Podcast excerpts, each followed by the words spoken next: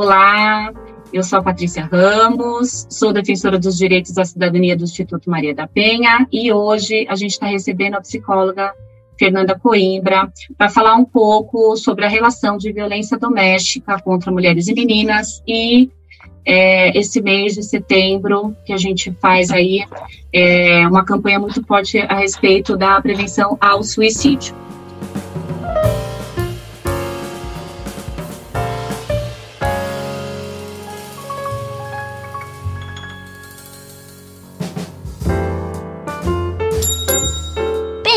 Bem-vindo! Você está ouvindo Pamité Basquete. Fernanda, eu trouxe alguns dados e eu acredito também que é, existam outros dados aí também que a gente possa, de repente, trazer, discutir. E o que a gente sabe que é muito claro é que houve um aumento tanto da violência quanto um aumento também de suicídio. Você conseguiu aí, durante esse período, encontrar uma relação entre o fato das mulheres estarem sofrendo mais violência doméstica dentro das suas residências por conta da pandemia e conseguiu encontrar uma relação com o aumento do índice de suicídio entre as mulheres? Boa noite, Patrícia. É um prazer estar aqui com você, participando desse podcast. E sim, é, é possível sim fazer uma relação é, entre os casos de violência e casos de suicídio. É, primeiramente porque, assim, a pandemia, ela afetou a saúde mental de grande parte da população, é, independente de violência, né? Porém, aquelas pessoas que já tinham algum tipo de problema foram mais afetadas. E, pensando na questão da violência, por conta da, da do, do mais convívio, seja por conta do home office ou pelo desemprego, né, a gente percebeu um aumento enorme dos casos. É, a gente sabe que muitos casos foram subnotificados, porque também aquela campanha para do Fique em Casa dificultava muito para as mulheres saírem para buscar ajuda, né? Porque quando as mulheres procuram o atendimento, elas é, elas não dizem que vão atrás do atendimento. Então, elas utilizam outros recursos. Então, é alguma, algum compromisso com o filho, algum atendimento médico, é, aproveitam um momento de ir para o trabalho. Como estava tudo parado, elas não tinham é, como justificar essa saída. Né? Então, assim, no centro de referência onde eu trabalho, é, a gente teve um aumento por um pequeno período teve uma caída, logo lá no comecinho, né, teve uma caída na, na, na, busca de atendimento, mas depois teve um boom. Então, a gente entende, sim, que aumentou bastante. E, com relação ao suicídio, a gente sabe que as pessoas que cometem o suicídio, na realidade, elas não necessariamente elas querem deixar de viver, mas elas querem fazer parar uma dor insuportável que elas sentem né? É um sofrimento tão grande que elas não conseguem, essas pessoas não conseguem encontrar outra saída que não seja a morte. E aí, pensando na questão da violência, a gente precisa entender como é que funciona o ciclo de violência, né, para entender todo esse sofrimento da mulher. E acho que também é importante a gente é, fazer um recorte de gênero, porque é, a gente percebe aí que, sim, os números de suicídio estão aumentando muito. Os, os, casos de mulheres que cometem suicídio estão aumentando. Porém, é, a gente vê que, de fato, é, casos concretizados de suicídio, a maior parte é de homens. Só que as tentativas, maior, maior parte de tentativas são de mulheres. E aí a gente precisa ter um olhar para entender o que está por trás disso. Tem toda uma questão histórica, social, cultural, é, na construção da nossa subjetividade, que interfere nisso. Então, assim, a masculinidade é construída em cima da questão da força, do sucesso, o homem tem que ser o provedor, ele não pode entrar em contato com seus sentimentos, né? Então, se ele não pode entrar em contato com seus sentimentos e o suicídio é o resultado de um extremo sentimento, de sofrimento, como é que ele vai assumir isso? Uma saída é o suicídio. E aí a gente vê que é, os homens têm mais sucesso, né? Porque ele também não poderia fracassar nisso. E as mulheres, por outro lado, a gente vê que são muito estimuladas na questão do cuidado, da fragilidade, do sentimento. E aí a gente percebe que os casos de tentativas de suicídio estão muito relacionados à questão de relacionamentos. Tem muitos casos que as mulheres tentam o suicídio após alguma briga conjugal, após algum desentendimento, após términos de relacionamento, elas não conseguem lidar com aquele sofrimento. Então, esse é um pano de fundo que eu acho que é importante para a gente pensar na questão da violência, né? Então, não dá para a gente é, falar de violência sem falar de suicídio, falar de suicídio sem falar de violência. A Lei Maria da Penha, né? Ela fala que a violência contra a mulher é qualquer ação ou omissão baseada no gênero, né, que causa morte, lesão, sofrimento físico, sexual, psicológico ou dano moral ou patrimonial. E o relacionamento abusivo, ele é, é entendido como uma relação baseada no, no abuso, né, seja físico ou emocional, em que um prevalece sobre o outro, né, pela manipulação, pelo controle. Normalmente é do masculino sobre o feminino. Né? Por isso que assim a gente vê grande, a esmagadora maioria é, dos casos de relacionamentos abusivos é da, de mulheres, né? Mulheres como vítimas, né? E aí, para a gente entender todo esse sofrimento da mulher, a gente precisa compreender como é que funciona o ciclo de violência. Porque as pessoas questionam, nossa, mas por que a mulher é, não sai dessa situação, né? Por que, que ela aguenta esse tipo de coisa? Como se fosse algo simples, né? É muito complexo, envolve muitos fatores. Lembrando que o relacionamento abusivo, ele não tem só é, momentos ruins, ele tem momentos bons, que vai mantendo aquela relação. Então, assim, a, a lei fala da violência física, né, que é qualquer tipo de agressão né, física, então é um tapa, um empurrão, um puxão de cabelo. Elas mulheres têm dificuldade de identificar isso como um tipo de violência né? Às vezes, né? Às vezes você pergunta, ah, você sofre algum tipo de violência física? Não, não, ele só me empurrou, ele só puxou o meu cabelo, né? Ficou muito naturalizado. E a violência física, quando ela vai é, intensificando, ela vai chegar no feminicídio, né? Então a gente precisa ficar muito atenta. Tem a violência psicológica, que ela é, é predominante de ameaças, humilhações, controle, manipulação, chantagem, o isolamento, que é quando o parceiro ele afasta a mulher da família e dos amigos, e aí fazendo o link com o suicídio é um fator de risco, porque a gente sabe que é, alguém precisa estar por perto dessa mulher para prevenir isso, para identificar o, sofrimento mental dela, e se ela está reclusa, é, ela já está sendo prejudicada por isso, né? Tem a questão da violência moral, que é quando esse companheiro deprecia a mulher, né, calúnias, expõe a mulher, né, seja no trabalho, pela vizinhança. Tem a violência patrimonial, que é aquela em que a mulher é proibida de trabalhar, que isso influencia muito na questão da autonomia para romper o ciclo lá na frente, né? Muitas vezes essa mulher nunca trabalhou, essa mulher não tem um ciclo de relacionamentos em que ela pode é, ter uma rede de apoio, isso dificulta bastante também controlar dinheiro, documentos, uh, quebrar objetos. Ah, no meio de uma briga, joga o celular, quebra o celular. Isso é violência patrimonial. E, por fim, a questão da violência sexual, que também na relação conjugal é muito difícil de ser identificada, que é, é qualquer prática que não seja consentida. Forçar um tipo de relação sexual, expor a mulher a uma situação que ela não está confortável, que ela não, não está disposta, né, impedir dela tomar contraceptivo, tudo isso configura violência sexual.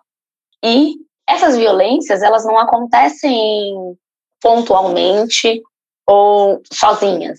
Elas acontecem concomitantemente. Não é só uma violência física, é, normalmente ela está é, vinculada a outra ao mesmo tempo. Né? E aí a mulher ela se vê dentro do ciclo de violência. E o ciclo de violência, ele tem alguns momentos que a gente percebe que se repete em todos os relacionamentos abusivos. Então, tem o momento da tensão, que é quando a mulher ela fica aquela expressão que a gente usa pisando em ovos, que ela tá, tem aquele cuidado constante de não fazer nada, não falar nada que o parceiro não goste, ou que ele se incomode para que ele exploda ou para que ele tenha uma reação de, mais brusca, né? Então ela fica o tempo inteiro evitando, ela não é ela mesma, ela não é espontânea, ela fica o tempo inteiro tomando esse cuidado. Né? Então é o período da tensão.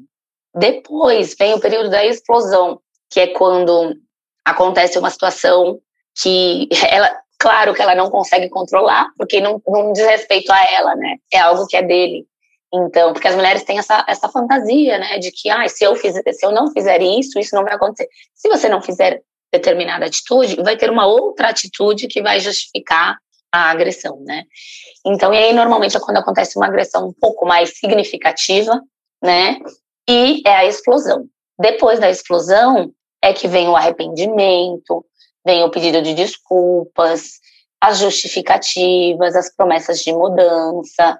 E aí é quando entra na fase da lua de mel, né? Que o casal volta a viver por um período bem, né? Com aqueles momentos bons, como eu disse antes, né? Com aqueles momentos bons de novo, de carinho, de cuidado. E aí o ciclo volta a se repetir. Volta para tensão, mais explosão, arrependimento e depois a lua de mel novamente. E com o passar do tempo, essas fases vão ficando mais curtas esse ciclo vai se repetindo cada vez mais vezes, cada vez mais curtas essas fases, e é mais, é, vai ficando muito difícil para a mulher identificar, ela vai ficando confusa, ela vai ficando sem forças mesmo. Tem uma analogia que eu acho muito interessante. Um recipiente com água, você coloca dentro desse recipiente água quente, água fervendo, e você joga uma rã lá dentro. Ela vai é, lutar, ela vai tentar o tempo todo é, sobreviver. Porém, se você colocar uma rã dentro de um recipiente com água fria e aos poucos essa água ir esquentando, ela não vai perceber. E aí toda a energia vai ser gasta nessa adaptação, porque ela vai, com, aumentou um pouquinho, ela vai se adaptando, aumentou um pouquinho, ela vai se adaptando. Então, se a gente pensar nessa analogia com o relacionamento abusivo, é a mesma coisa.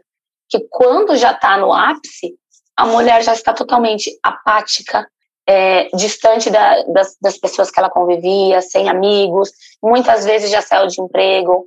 Tem aquelas que nunca trabalharam porque ele não permitiu, e tem aquelas que têm uma carreira, têm uma profissão, mas que por conta do relacionamento elas não conseguem manter, seja por sintomas delas, né? Porque o relacionamento abusivo gera muitos sintomas, né? Transtornos. Então tem a depressão, transtornos de ansiedade, estresse pós-traumático, abuso de álcool e drogas. Então, às vezes, esses, essas questões psicológicas vão acarretando comportamentos que o trabalho fica insustentável. Então, muitas vezes, quando a mulher percebe, ela já está afastada de tudo que ela gostava, dela mesma. E aí é muito, muito, muito difícil mesmo sair da relação. Por isso que ela precisa de, de apoio, de atendimento, de acolhimento, né? É isso.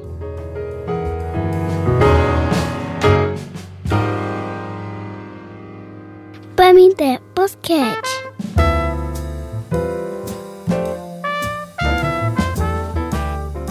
Fernanda, a gente trouxe também alguns dados aqui de uma última, uma, uma recente pesquisa feita pela, pela Fiocruz, que ela avaliou que o suicídio, é, é, que a demanda de suicídio estava sendo maior em regiões como Norte e Nordeste, né? E essa pesquisa apontou que uma das causas é, que foram analisadas era a questão de maior vulnerabilidade. E aí eu fico pensando é, que quais seriam é, as medidas, o que, que, a gente poderia fazer quando essa mulher está sendo atravessada por essas questões de vulnerabilidade socioeconômica, quais são as redes de apoio que ela pode buscar, quais são é, os meios que ela pode tentar alcançar para que ela consiga minimamente tentar buscar uma, uma ajuda, né? Porque a gente sabe que exatamente por conta também da questão da pandemia, né? A vulnerabilidade social aumentou, a fome aumentou, a dependência financeira deste agressor aumentou, e aí o que, que você costuma, como psicóloga, se, se esses casos aparecem, o que, que você costuma identificar e, e sugerir para que essas mulheres possam buscar algum tipo de ajuda? É, é importante buscar o apoio familiar, o apoio de amigos, A questão da religião, eu acho que é importante também, mas nada substitui a ajuda profissional, o atendimento profissional, seja o atendimento psiquiátrico e o atendimento psicológico. Então, assim, é, mesmo as mulheres que estejam em maior vulnerabilidade, elas podem buscar a rede de atendimento do município onde elas vivem, a UBS mais próxima, CAPS, né, que é mais voltado para a saúde mental.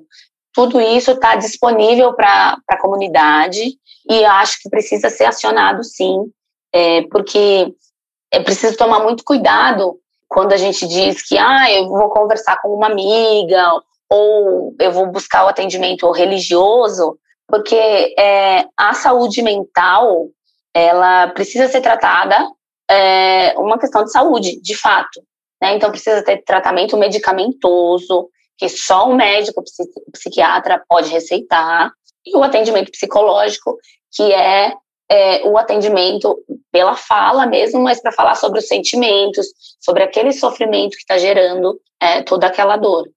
A gente tem também o, o, CVV, que é o Centro de Valorização da Vida, que é o 188, que, que dá um suporte 24 horas, né, para essas pessoas que estão. É, mas aí seria num momento mais de, de crise, né, assim, para ter alguém ali naquele momento para trocar, para acolher, para entender um pouco. Mas num segundo momento, é necessário, é imprescindível procurar um atendimento profissional.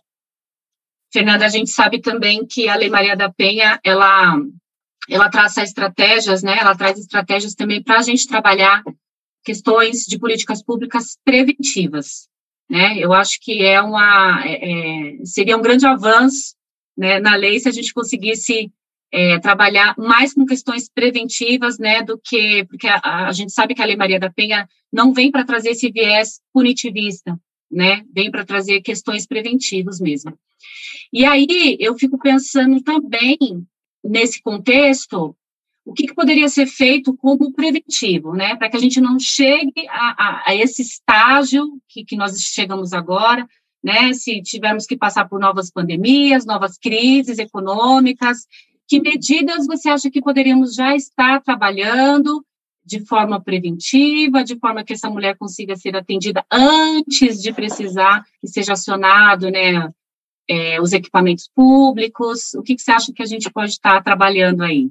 Eu acredito que é essencial, é, assim, a gente para combater a violência doméstica e o suicídio, a gente precisa trabalhar esses dois assuntos juntos, né? Então, para atuar no enfrentamento da violência, eu acho que informação, né, assim, sem sombra de dúvidas, palestras, rodas de conversas.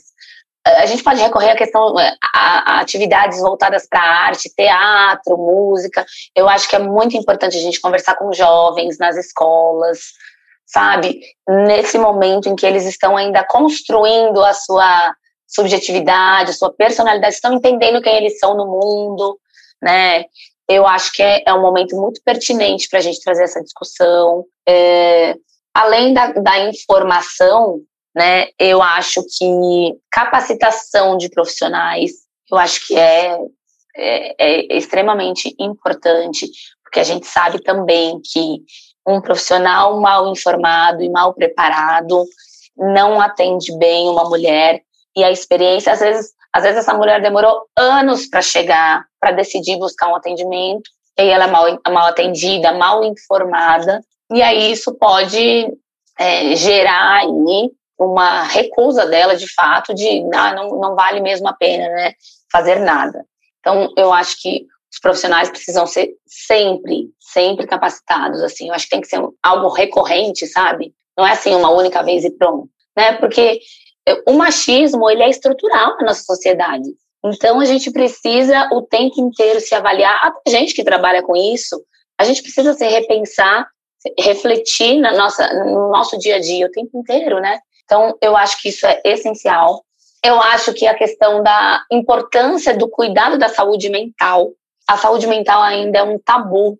É, existe muito, muito, muito preconceito com relação a isso. Então, é, as pessoas não querem assumir que estão sofrendo, que, são, que estão passando por um momento de fragilidade. É, as pessoas ainda julgam que ah, se você vai procurar eh, psicoterapia, você é louco, ou você não tem, não tem mais, ah, vou te dar um, um balde de, de roupa para você lavar, né? Esse ditado popular, mas o que está por trás disso? De que isso é importante, isso é frescura, ah, você não tem problema de verdade. Então, eu acho que isso também precisa ser, a gente precisa ter um olhar para essas questões, para a gente desmistificar isso e as pessoas de fato entenderem que sim, do mesmo jeito que eu tenho um problema no coração, no é, problema no renal, eu tenho um problema psicológico e eu preciso tratar, cuidar, sem, sem, sem me sentir inferior por isso, né? Sem me sentir diferente das outras pessoas. Porque todas as pessoas, em algum momento da vida, passam por sofrimento. Tem momentos que a gente consegue lidar sem a ajuda de profissional, e tem outros momentos que a gente precisa dessa ajuda, né? Então, por que não? É, eu acho que a, a, violência doméstica é uma questão de saúde pública. Né? É, é responsabilidade de todo mundo, de todos da sociedade, trabalhar nesse combate. Porque a violência doméstica é um fenômeno tem muitas nuances, muitas facetas. Então, ela afeta a saúde, porque o número de mulheres que, que buscam atendimento, e aí seja atendimento de urgência e emergência, né, que normalmente são final de semana, que é quando as violências acontecem, né, mais, mais vezes. É, elas, então, elas estão sobrecarregando o, o, o, o sistema de saúde, porque elas estão lá, seja no atendimento mais preventivo, né, vamos dizer assim, que são, por exemplo, as UBS, são aquelas mulheres poliqueixosas. Elas têm muitos sintomas, mas não existe essa identificação de que é um sintoma relacionado, é, é, é psicossomático, né? Está relacionado à, à, violência. Então, assim, a violência afeta a saúde, ela afeta a educação, é, uma vez que é, muitas mulheres que estão em um relacionamento abusivo deixam de estudar por conta do, do, do ciúme do parceiro. Os filhos dessas mulheres são diretamente afetados é, porque eles também sofrem, né? As mulheres muitas vezes elas dizem assim: "Ah, eu esperei, eu vou esperar meus filhos crescerem, eu vou achando que você tá, que elas estão ajudando essas crianças, né? Quando na verdade elas estão propiciando um ambiente extremamente hostil para essas crianças, né? Que vai atrapalhar no desenvolvimento delas, né? Então essas crianças também são afetadas no, na, na escolaridade delas, isso afeta, isso prejudica, quando essas mulheres precisam ser encaminhadas para casa-abrigo, essas crianças deixam de frequentar pelo menos por um período a escola, é, saem do convívio daquela, daquele núcleo da comunidade, então afeta, afeta de todas as formas, afeta o sistema de justiça, né, inúmeros processos, né, é, boletim de ocorrência, medida protetiva, o que mais?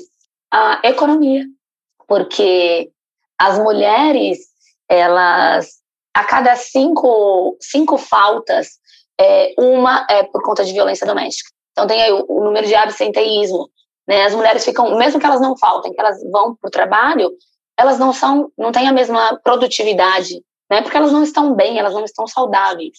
Então a violência é muito ampla, né? É muito, a gente precisa pensar de diversos olhares para entender como ela é complexa, né? Então eu acho que tem muitas, muitas formas aí da gente combater, é, mas acho que a conscientização, a informação, grupos de reflexão para homens, eu também acho que é super importante, né? Porque os homens também são educados é, dessa forma, então, assim, eles crescem achando que eles precisam agir assim, né? Socialmente, né? Falando. Então, eu acho que existem muitas formas da gente atuar para contribuir para a diminuição, na verdade, para eliminação né, da violência para a mulher.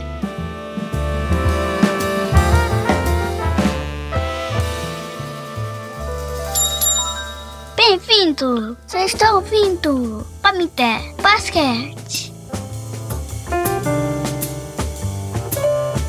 Fernanda, o que, que você acha é, para nós que estamos Algumas pessoas trabalham diretamente com violência doméstica, outras não, mas você acha que a gente consegue identificar essas mulheres que estão com pensamentos, tem pessoas que são muito fechadas, né? Tem pessoas que ficam ali em caixa, às vezes medo do próprio companheiro, né? De, de, de trazer alguma queixa sobre isso? Você acha que a gente consegue identificar nessa mulher, de que maneira a gente consegue ajudar ela? A gente consegue perceber alguns sinais de que ela tem pensamentos suicidas, ou, ou pelo menos já passou? Como é que a gente faz para conseguir que ela se abra com a gente, ou não, mas que pelo menos tente buscar uma ajuda? É, a gente consegue perceber alguns detalhes? É, que maneira que a gente consegue se aproximar um pouco das pessoas que, que estão passando por essa situação? Eu acho que o primeiro ponto é a gente estar disposta a ouvir essas pessoas, né? É, o que elas têm para dizer e entender o que elas estão dizendo, sem julgamentos, né? Acho que uma premissa importantíssima aí é não julgar, né? Não cobrar, porque quando a mulher percebe que ela está é, tá sendo cobrada a ter um posicionamento ou cobrada a tomar uma atitude, ela vai se afastar. Né? Então, eu acho que isso é primordial.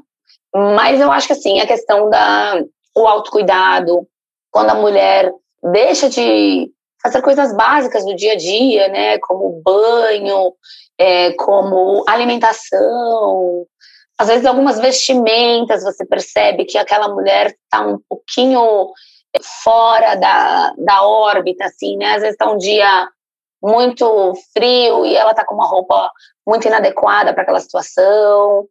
Quando a mulher tem comportamentos de impulsividade, de agressividade, quando ela tem histórico de abuso na infância, principalmente abuso sexual, é uma coisa para a gente ficar um pouquinho mais atenta. Questões psiquiátricas, o período em que ela tem aquela alta da internação psiquiátrica, a gente tem que ficar um pouco mais atenta, que é quando pode acontecer alguma tentativa, né, que ela está um pouco mais sensível a isso. A questão do isolamento social, de novo, assim, é muito, muito, muito importante. Perceber que aquela amiga, que aquela irmã, prima, tá diferente, tá se afastando, tá evitando. É importante que a gente não reaja né, assim, ah, você, você tá me deixando de lado. Vamos tentar entender com um pouquinho mais de empatia o que pode estar acontecendo, né? Porque se a gente observar, existem sinais. Se você observar aquele relacionamento desde o início, você vai perceber alguns sinais. E a mulher, ela, ela não é mais a mesma.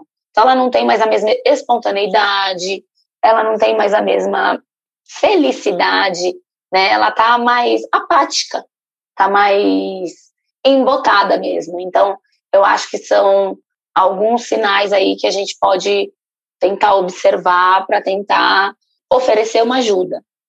Porque acho que no mais é isso, a gente tem que se mostrar disponível para essa mulher e de, tentar mostrar para ela que existe solução.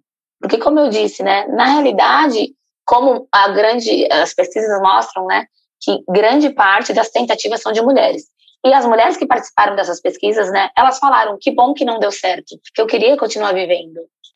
era só uma forma de tentar amenizar aquela dor. Então, assim, se as mulheres souberem que existe, existem outras saídas que não seja a morte, né, com certeza elas vão vão entender que é uma possibilidade.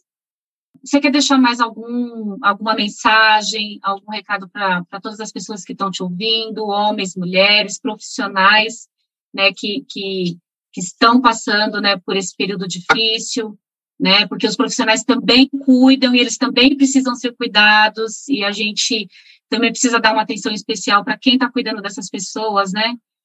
É, só dizer que mais uma vez, né, a, a, violência doméstica é um problema de todos nós, afeta todo, toda a família, né, de alguma forma todos nós somos impactados por isso, e acho que a gente precisa olhar mais com, com mais empatia para isso, com mais acolhimento. É, eu vejo que os profissionais estão extremamente adoecidos também, porque não é fácil lidar com essa, com essa temática diariamente. Né? Então, eu acho que, assim como a gente está falando da importância da saúde mental para as mulheres, a saúde mental é, dos profissionais também precisa ser cuidada. Profissionais procurem também ajuda. Não é porque a gente trabalha com isso que a gente não vai sofrer nenhum tipo de violência e que a gente também não vai precisar de ajuda psicológica ou até mesmo psiquiátrica. Né? Porque eu acho que quando a gente já entende que nós somos seres humanos como todos os outros e que nós também é, somos passíveis de cuidados, fica tudo melhor, né? Assim, o atendimento flui melhor. Então, eu acho que os profissionais precisam se atentar mais para esse cuidado, buscar capacitação, mais uma vez, extremamente importante, né? As leis, elas vão se. A cada dia que passa, a gente precisa estar tá aí antenado para oferecer um atendimento de qualidade para essas mulheres. E só dizer para as mulheres que não há vergonha nenhuma é, estar nesse tipo de situação. Todas as mulheres, de alguma forma, já sofreram algum tipo de violência, né? A gente sabe, é, seja mais leve, mais intensa, todas nós já sofremos. E é importante a gente entender a informação, ela dá para a gente mais poder no sentido de que a gente entende que, o que a gente pode fazer com a nossa vida, que rumo a gente quer dar para a nossa vida. Então é isso, assim, estou à disposição de quem, quem quiser me procurar para tirar mais alguma dúvida. E aonde a gente pode te encontrar? No Instagram, é, tô fernandacoimbra.psicóloga. Pelo Instagram, acho que é mais fácil, né? Manda o direct e aí a gente já, já entra em contato. É isso, então.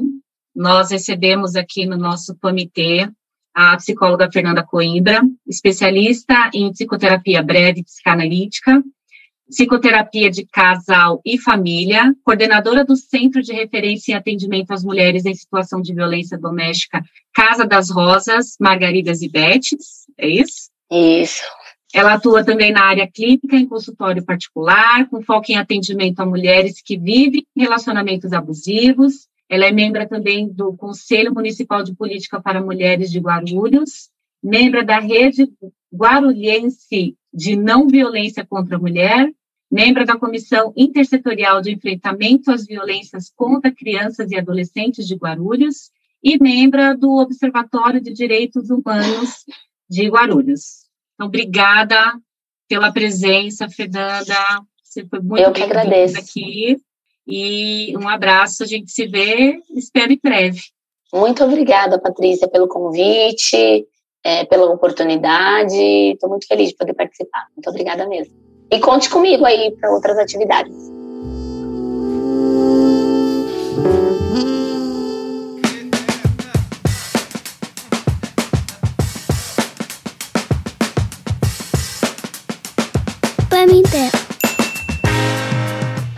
É isso, querida ouvinte, é isso, querido ouvinte. Estamos chegando ao fim de mais um episódio do PAMITê.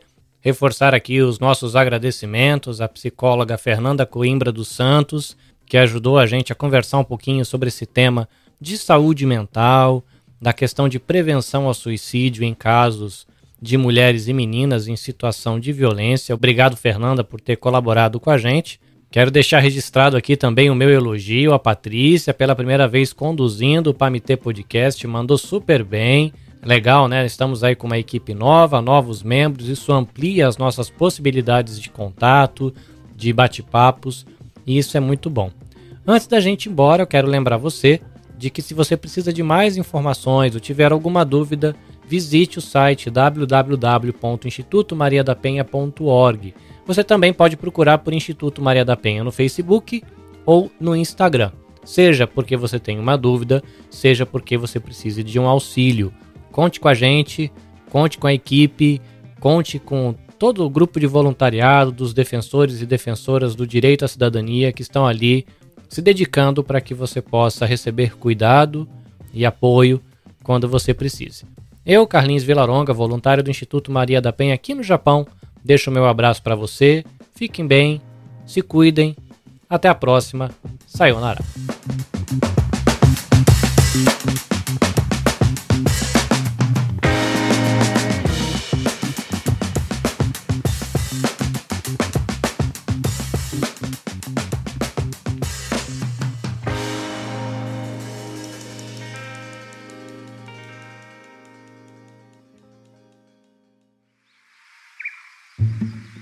Este episódio foi editado pela Nabecast.